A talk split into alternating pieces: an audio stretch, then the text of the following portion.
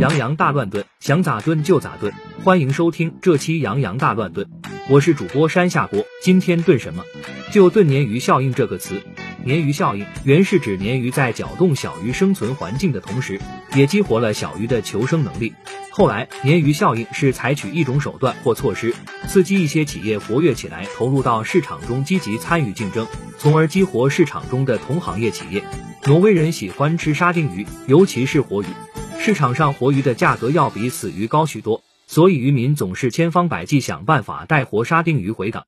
虽经种种努力，可大部分沙丁鱼还是会在中途窒息而死。后来有人在装沙丁鱼的鱼槽里放进了一条以鱼为主要食物的鲶鱼，沙丁鱼见了鲶鱼四处躲避，这样一来缺氧的问题得到解决，大多数活蹦乱跳的回到了渔港。这就是著名的鲶鱼效应。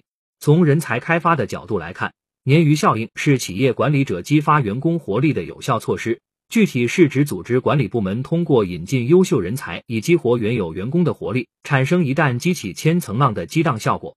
海归人才回国以后，往往能够产生非常积极的鲶鱼效应。造句：中央为什么要发展海南？因为海南发展了，能和广东一样成为鲶鱼，促进沙丁鱼香港的发展。同理，受疫情重挫的春申菌跟香港一样，也是一条沙丁鱼。我个人觉得，中央应该把这艘碗发展起来，成为鲶鱼，刺激沙丁鱼春申菌的发展。以上就是本期全部内容。听友们如果对本期节目有疑问和建议，可以在评论区留言哟。欢迎各位收藏、比心、投币、推荐。下期见。